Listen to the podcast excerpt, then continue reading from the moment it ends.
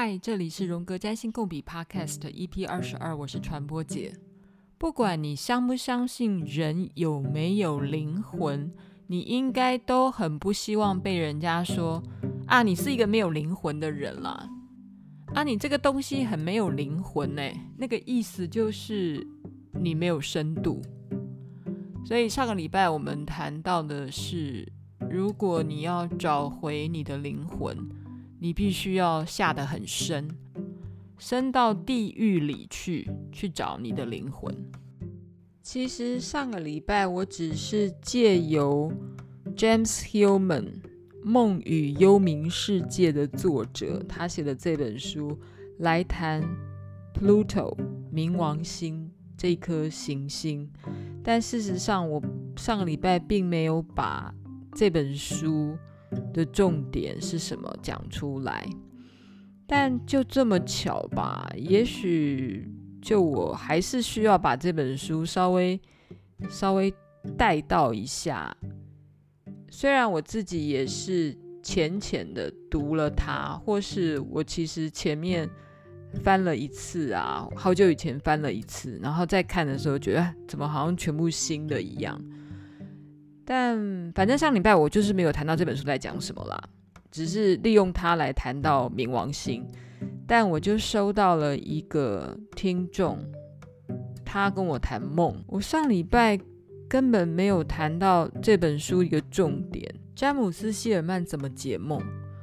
他觉得要成为一个真正的梦工作者啊，就要完全的进入。冥王星的世界就是幽冥世界，就是海蒂斯所统御的地下世界 （Underworld）。相对于地下世界的地方，就是地上世界嘛，也就是这个世界，就是我们活着的日常的世界嘛。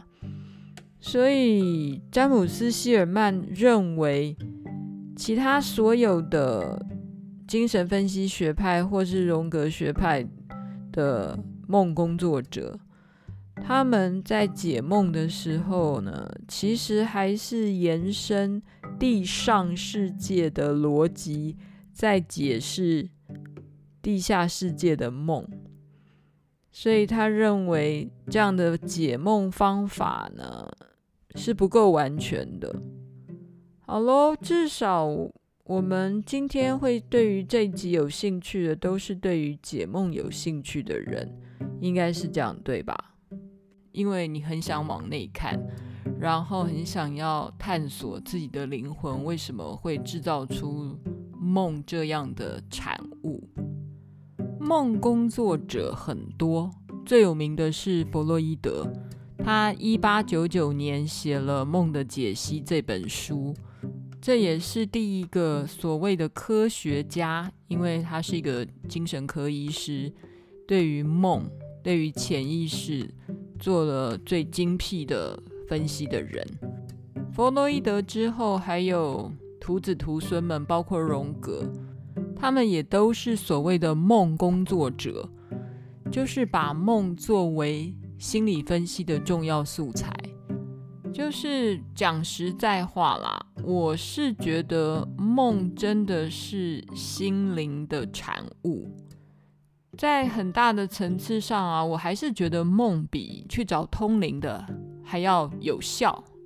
有效的意思是啊，梦真的就是你的心灵自己蹦出来的一些影像，或是意义，或是某一些情节，这些你自己生出来的东西。应该比你去找一个通灵师，然后他凭空啊，当然他有看着你的脸啦，或是看着你的生辰八字说一些事情，我觉得相对更有效一点。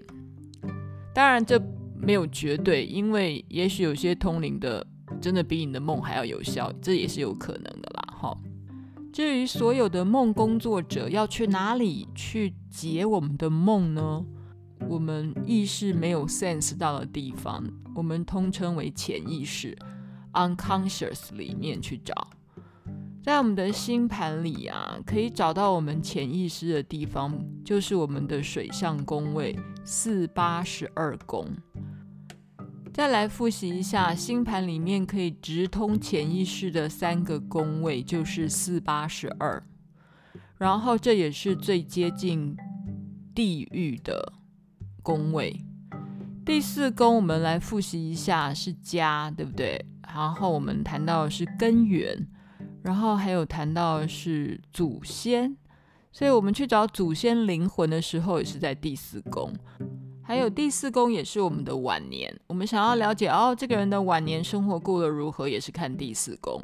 那晚年是什么意思？就是你要接近死亡啦，所以在死亡之前是第四宫，死亡的当下 （imminent death） 是第八宫，然后死亡之后是第十二宫。你变成了一个鬼的时候，你就是第十二宫。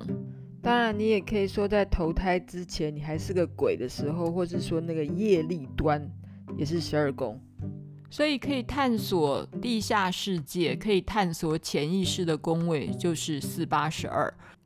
我们再来复习一下哦，第四宫巨蟹座的滋味是月亮的滋味，第八宫是天蝎座的滋味，是冥王星的滋味。第十二宫是双鱼座的滋味，也是海王星的滋味。所以，呃，当我们要探索，嗯，死亡、探索潜意识的时候，其实是跟冥王、海王跟月亮息息相关的。上礼拜我比较少讲到月亮，但是我常常会复习到。塔罗牌里面有一张主牌是月亮，有在玩的人都知道。那那张月亮，我们通常会怎么解释哦？最快的解释方法就叫做“唔知呀”，因为它就是潜意识，它就是未知。大家如果有那个直觉塔罗牌，托特牌的塔罗牌的月亮。那个月亮的图上嘛，不是就是有两只看起来像豺狼头的两个警卫吗？那两个警卫就象征的埃及的死亡之神阿努比斯，然后他们在保护一个上面有一个剑盔的月亮，那个就是一个通往地府地狱的通道。然后这张塔罗牌的下半段，它是有一只甲虫。然后它好像捧着的一个球或是一个太阳的感觉，它完全就是把月亮跟太阳太阳的相对性啊，都画在了这张塔罗牌上。它当然也是在表达那个无意识跟意识之间的关系。上面月亮就是一个无意识啊，有太阳的地方就是一个意识。所以月亮的象征当然是母亲，是阴性。同时，也是无意识。月亮有的时候也象征着梦境啊，梦就是来自无意识的产物啊。在电影里面看到那种狼人在夜晚里面突然发狂，有个英文字叫做 lunatic，lunar。Lunar 就是月亮的嘛，哈，农历新年。小时候应该有学过 Lunar Calendar，Lunar New Year 就是阴历呀，月亮历、阴历。这个英文好像知道。然后现在要英文教学一下，叫做 Lunatic，就是疯子啊，发癫的啊，Lunatic，L U N A T I C，有月亮的时候就有疯子。不难想象吧，狼人。月亮这张牌，或是月亮这个象征，它所相对的就是太阳啊。所以，当我们描述太阳的时候，我们就会说，它其实就是意识层次啊，它它超意识的，它超脑子的，它超清楚的，超阳刚的。它的另外一个背面就是月亮，月亮就是有阴影的，看不清楚的，然后朦胧的，潜意识的。神秘的，这都是月亮的象征。喜欢做梦工作者的人，也许你都是四八十二这四个宫位的滋味是很强的人呢。然后你可能也是喜欢去地狱探索的人。那这些人是什么样的人呢？在詹姆斯·希尔曼 （James Hillman） 他说，喜欢探索梦的人。梦工作者，其实都是一群浪漫之徒啊。那这也不是什么稀罕的事啊！不要忘了，四八十二是水象宫位呢，水象宫位就是一群浪漫的人，这个不用讲。但千万不要误会，也不要搞错，就是喜欢这种浪漫的神秘主义的人，都是水象星座的吗？并没有哦，但也许他们水象特质很强。举个例子好了，James Hillman 就是这这本书的作者啊，他的日月水星通通都在母羊座，所以这样子判断是很不专业的哦。所以不论你的太阳、月亮啊，或个人行星啊，再风、再火、再土，都有可能是一个神经病般的灵媒，因为他的星盘里面一样也有冥王星、海王星。或天王星，又回到我们一开始讲的，啊，人家就是海王星或冥王星的滋味很重很重很重很重啊。詹姆斯·希尔曼的确是这样，因为他的冥王星合向他的上升点巨蟹座，然后他的冥王星又跟他诸多的个人行星有相位，所以他当然是一个冥王星很强的人啊，所以他这么爱冥王星也很自然。他有一堆的书都是在写灵魂，什么样的人就写什么样的书啦。詹姆斯·希尔曼写了这么多本关于灵魂的书，或是他这么信道灵魂概念的人，这个人怎么可能是他你所看到的这么的单一解释太阳、月亮、水星都在牡羊座的人呢？再跟大家啰嗦一次，就是。你有的星我也有，每一个人真的什么星星都有，它怎么排列，然后沾满了什么样的滋味，然后那个沾满的方式的比重又比其他的更重，或是他活出来的是你本来以为不重要的那个点，那也有可能，知道吗？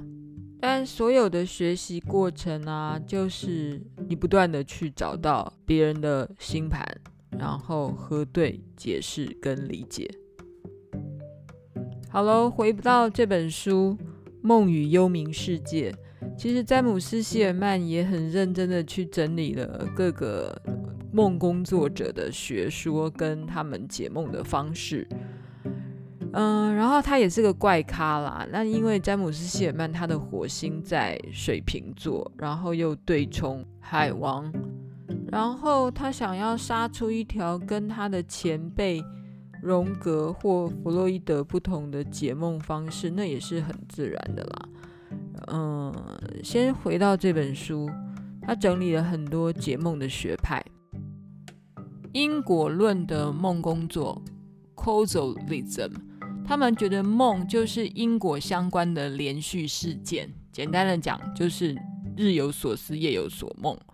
本能论 （Naturalism），他们认为梦的事件应该跟你白天生活的世界是顺应一致的。道德论 （Moralism），他们认为梦是道德良心进行自我规范的补偿性的表达。人格主义。相信灵魂领域的主要关怀在于个人的生命里，还有一种叫时间主义，意思是你的梦不是过去或是就是未来的某一种结论，就是说你做的梦有可能是以前的重点，要不然你就做的是预知梦。志愿主义。这个派别的有点像是啊，其实这个梦已经把你未来的志愿告诉你了，就是梦在告诉你啊，我哦，所以以后我们可以怎么做？还有一个叫人本主义，梦主要是人类故事的反应以及给予人类的讯息。实证主义将梦解读成为实证，是实证的陈述，正面和负面的判断都可以运用在其中。字面主义。Literalism 以单一的意义的观点来看待任何梦或观点，所以你可以想得到的方式啊，或者是你想不到的方式，都有可能是梦工作者采取的解梦法。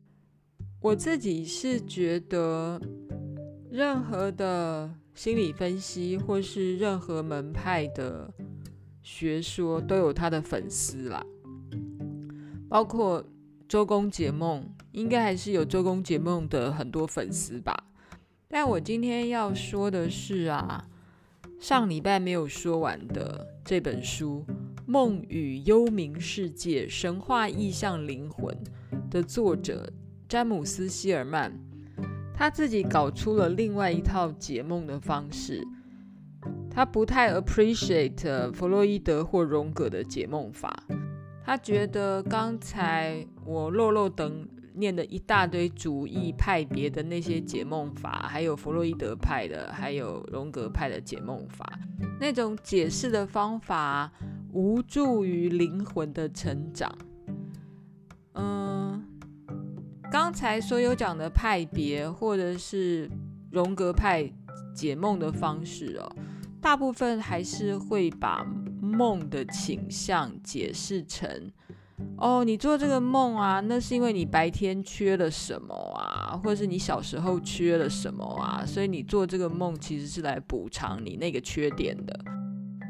举例弗洛伊德好了，他认为梦是因为潜意作用的产物，譬如说你小时候啊，有一些情感啊，或是记忆呀、啊，或冲动，通通被压抑了，所以你就会做一些梦，然后那些梦都是在释放你的压抑，或是把你以前压抑到潜意识里面的东西，然后梦就是把那些垃圾通通宣泄出来。然后，对于荣格来说的话呢，梦中的所有的事情，其实都是你平常白天的心灵补偿。譬如说，嗯，你梦到春梦，啊，就是因为你白天的时候做不到，所以你晚上的时候，你的心灵就为了好好的补偿你，所以就让你做了春梦。但是詹姆斯·希尔曼觉得，呃，这样的解释梦的方法是不够全面的。他认为应该要摒弃梦是来服务你白天生活的这样的态度。他认为梦它有它的自主性 （autonomous），或是梦就是梦啦。然后，如果梦这样去把它解释出来，有可能还扭曲了它，或失真了它，或是破坏了它。而且梦本身要服务的其实是灵魂的本身。詹姆斯·希尔曼在他这本书的第四页，其实他说他在搭建一座不一样的桥。对弗洛伊德来说，梦是通往潜意识的通道，就是。从意识到潜意识，我们要透过梦去了解潜意识。那其实荣格也一样啊，就是要透过梦去认识你的潜意识，然后再把梦的内容带到意识层面。老实说啦，就是这是很自然的，也我也唯有透过这么做，大家才会认识潜意识嘛，要不然。潜意识这个东西，如果不变成意识的话，我们怎么把它了解出来呢？但是这个詹姆斯·希尔曼他非常有创意，他说他在走一条完全不一样的道路，然后他这条道路呢，既不采取弗洛伊德的潜意作用，也不采取荣格的补偿作用，他是对于灵魂有关的梦跟死亡来进行想象。意思是，他要绕过服务人的意识层面的事。詹姆斯·希尔曼他想要另辟蹊径，他觉得你梦中所有的那些角色啊，他其实都有自己的神，就是梦中那些你梦到所有的素材，跟你梦所指的那个人或那个人的人格，还有你自己的人格，通通无关。他们可能都另有自己的神性，所以他要解释的梦其实是梦里面的灵魂。嗯，如果我们只是很片面的用不管是弗洛伊德或荣格派的方式去解梦，他觉得那有可能都是错的哦，而且是把梦的本身给扭曲了，而且还误入了那些梦的素材，而且还会弄错了梦，因为他觉得弄错了梦好比弄错了灵魂，这就是詹姆斯·希尔曼他在《梦与幽冥世界》这本书里面。重新用他新的方式来解梦的一个新的企图，然后这个这个方法就是完全的摒弃地上世界，完全的进入幽冥世界，进入海蒂斯，进入呃 Pluto 去理解梦。这个观点我也是觉得很妙，非常非常妙。嗯，所有的治疗师哦，他还是来帮助人的啦。但是詹姆斯·希尔曼写的这本书啊，《梦与幽冥世界》哦，他解梦或者他的他的观点是，那个梦是跟你这个灵魂有关的，然后你的人跟这个灵，你的灵魂是不是可以有接上线？不见得，不知道。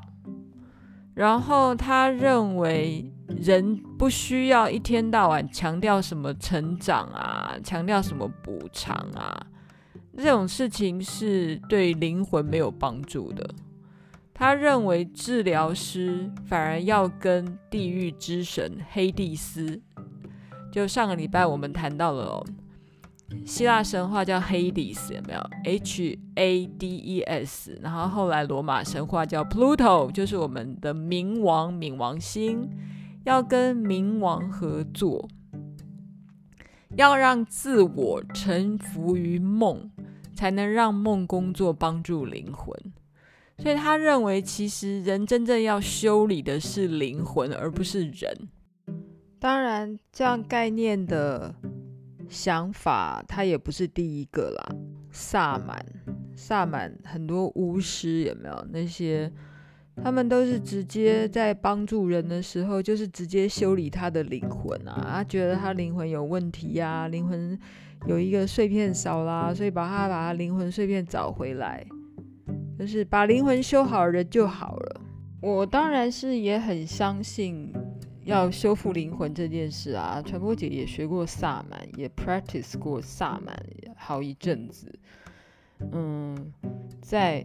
在某一种很绝望或是很低潮的时候啊，有时候因为我们太太没有办法脚踏实地了，所以直接会跳入那种拜托啊，灵魂来帮帮忙啊，或是觉得好不舒服的时候，我们有时候真的很想要直接找一个大师来修理自己的灵魂。这种渴望，我觉得也是一种人类。集体性的意思，它也是一种原型式的，它也是一种 archetypal 的的欲望吧，或是人类天生就会有这样的一个欲念吧。只不过，如果你的生活里面的对话啊，或是整个想象都投注在没有办法看到或摸到的灵魂。没有不好，但总是好像有点危险吧，或太不脚踏实地了。因为我们必须还是要把一些事情拉到你实际上的生活去实践。你好歹要发挥一下你的太阳、火星跟土星，至少你要知道你的灵魂能跟你的生活呢连结，这样好像才比较好处理吧。我们只能说詹姆斯·希尔曼更前卫了，或是更开放了，更摸不着边际了。你也可以说他比荣格更浪漫，浪漫到无以复加，更不着边际，更更神性哦，好吧，这个其实就是詹姆斯·希尔曼他他向来在写的。写的书可能都还是回到灵魂层次啊，譬如说他他讲的相识理论，就是人就是有一个原本的灵魂在那里，所以他就是彻头彻尾的把荣格心理学给变成了原型心理学。那个 archetypal psychology 就是这个詹姆斯·希尔曼讲的。詹姆斯·希尔曼他其实是呃荣格的徒孙辈的人了。弗洛伊德比荣格大二十岁，然后荣格比詹姆斯·希尔曼大五十岁。就是说，呃，詹姆斯·希尔曼在苏黎世念荣格心理学校的时候呢，那个那个荣格好像已经快快挂了。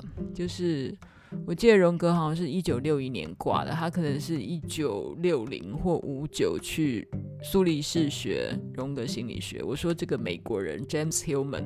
他其实是现在算是很知名的荣格派的心理学家，然后他也主张啊，你们根本不要再用什么荣格派了啦，荣格这个名字啊，应该要还给荣格他家人，因为用是一个姓名，是姓氏嘛，Carl Jung，他那个 Jung 就是荣格，就是他的姓氏，不要再用什么派，他们荣格派什么派了啦，应该就直接把。荣格派的这个精神，把它证明为原型心理学 （archetypal psychology），这是詹姆斯·希尔曼他的主张。《梦与幽冥世界》这本书真的很不好读，就是我到现在还没有消化完毕。但它里面有一个概念，我觉得可以作为重新理解这个世界，或者是。更有创意的打破一些框架来解析这个世界，包括解盘、解你的星盘，都可以用这样的一个思维来 think outside of the box，就是做一点大胆的突破的想象。他在这本书的第四章啊，第九十五页谈到了障碍。障碍是什么意思哦？意思就是说，弗洛伊德跟荣格。在解梦的时候无法 think outside of the box 的理由，是因为有三个障碍：唯物主义、对偶主义跟基督教义。这三大障碍使得所有的梦工作者没有很顺利的通往地下世界的观点。那是因为大家都通不过这三大障碍。嗯，其实这三大障碍啊，老实说，我的想法是，他们也不算是一种障碍啦，因为它也是一种 archetypal 式的直觉，它也是根植在人类原型层次的三个很重要的事情。所以你说它是障碍吗？啊，我们就天生会把什么事情都变成对偶主义啊。Oppositionalism 意思就是黑跟白啊，然后爱欲罗各斯，自我跟自信，内向跟外向啊，人生上半场，人生下半场，概念跟直觉，个人跟集体，意识潜意识啊、阿尼玛跟阿尼姆斯，这些都是成双成对的嘛，这就是二元论的概念。然后荣格学派里面大量的用这些所谓二元论的事情。但我自己觉得哦，嗯，这些事情根本就是根植于人人性里面的。譬如说啊，天上真的就是有太阳跟月亮啊，阴跟阳，所以我们很容易就进入二元思考。这个其实也是 archetypal 式的。这时候会不会自打嘴巴？我说 James T. 门会不会自打嘴巴？很有可能哦，他已经自打嘴巴，因为连对偶主义的 thinking 也是一种 archetypal 式的。更不要说所谓的基督教、基督教义，这个 Christianity，这、这个、这个在荣格来说，这当然是一个神，就是说一个神这个概念，其实在西方的文化里面，这个已经成为 archetypal 的一种思维了，它早就已经是一种原型的思维了，一个一个神有没有？就是基督教只有一个上帝嘛，吼。不过，我觉得他提出这三大障碍的这个想法也没有不好啦，就至少让我们提醒我们，有时候就是要抛弃这种二元的正反黑白的思维，然后让想法更开放、更自由。嗯，更开放、跟自由，然后突破一些限制，这件事情的确也是这个时代很重要的一个精神啊。如果你认为你相信什么事都是圆形的，那那就是这个时代走成这样，然后我们要进入我们要进入水瓶座时代了。水瓶座时代就是要摒弃二元呐、啊，摒弃那种摒弃固有的善恶啊、黑白啊这种很只有两种划分法。这还蛮愚蠢的吧？不有不是只有男生女生嘛？有可能就流动的啊。我可能既是男的也是女的。好喽，这种思想，嗯，提供我们一点点小小的想法啦。解盘有时候也是这样子的，不用这么的非黑即白。这种非黑即白的诠释方法，会让你觉得你自己很老派。事实上，打破二元的这个想法，早就在。一个世纪以前，谈到后现代主义的时候，后现代主义就是在打破中心边陲二元化的概念，就是把所有的嗯、大的思想、大的论述通通解构，这就是所谓的后现代主义啊。然后崇尚多元文化。好喽，这个主题谈下去会谈不完，我们今天先谈到这里。这一集我觉得谈的可能有点深，会不会？然后，嗯，不过我还在试图的好好理解这本书啦。也许等到下一回我有更深的理解的时候，再跟大家分享。嗯，也很希望听友给一些意见回馈或者是纠正。也许我有说错的地方，也欢迎你告诉我。那如果你要跟我留言的话，你唯一的去处就是到我的脸书传播姐实验室的粉丝页来给我所有的回馈，私讯我是最快的，因为我可以跟你有一些聊天对话。传播姐在录制这个 podcast 的时候呢，我其实有时候是一边翻书，然后一边就把想的事情跟吸收的事情就念出来。所以有时候我的速度会有点慢，因为我一边说话的时候是在一边思考的。所以有些人如果觉得太慢的话，其实你可以用两倍的速度来听我的 podcast。我不过我也很想知道，大家在听我 podcast 的时候，到底是用原来的速度来听，还是你们真的都把它加快了两倍或二点五倍或更快？诶，有更快的功能吗？我搞不清楚。好啦，我自己也我自己常常听 podcast 的时候，其实也是把别人的那个 podcast 的速度加快。如果他说的东西是不用不用太去思考的话，的确是需要把它加快一点，不然会不然会睡着。至少到我的传播姐实验室脸书留一个言好了，告诉我谢谢大家。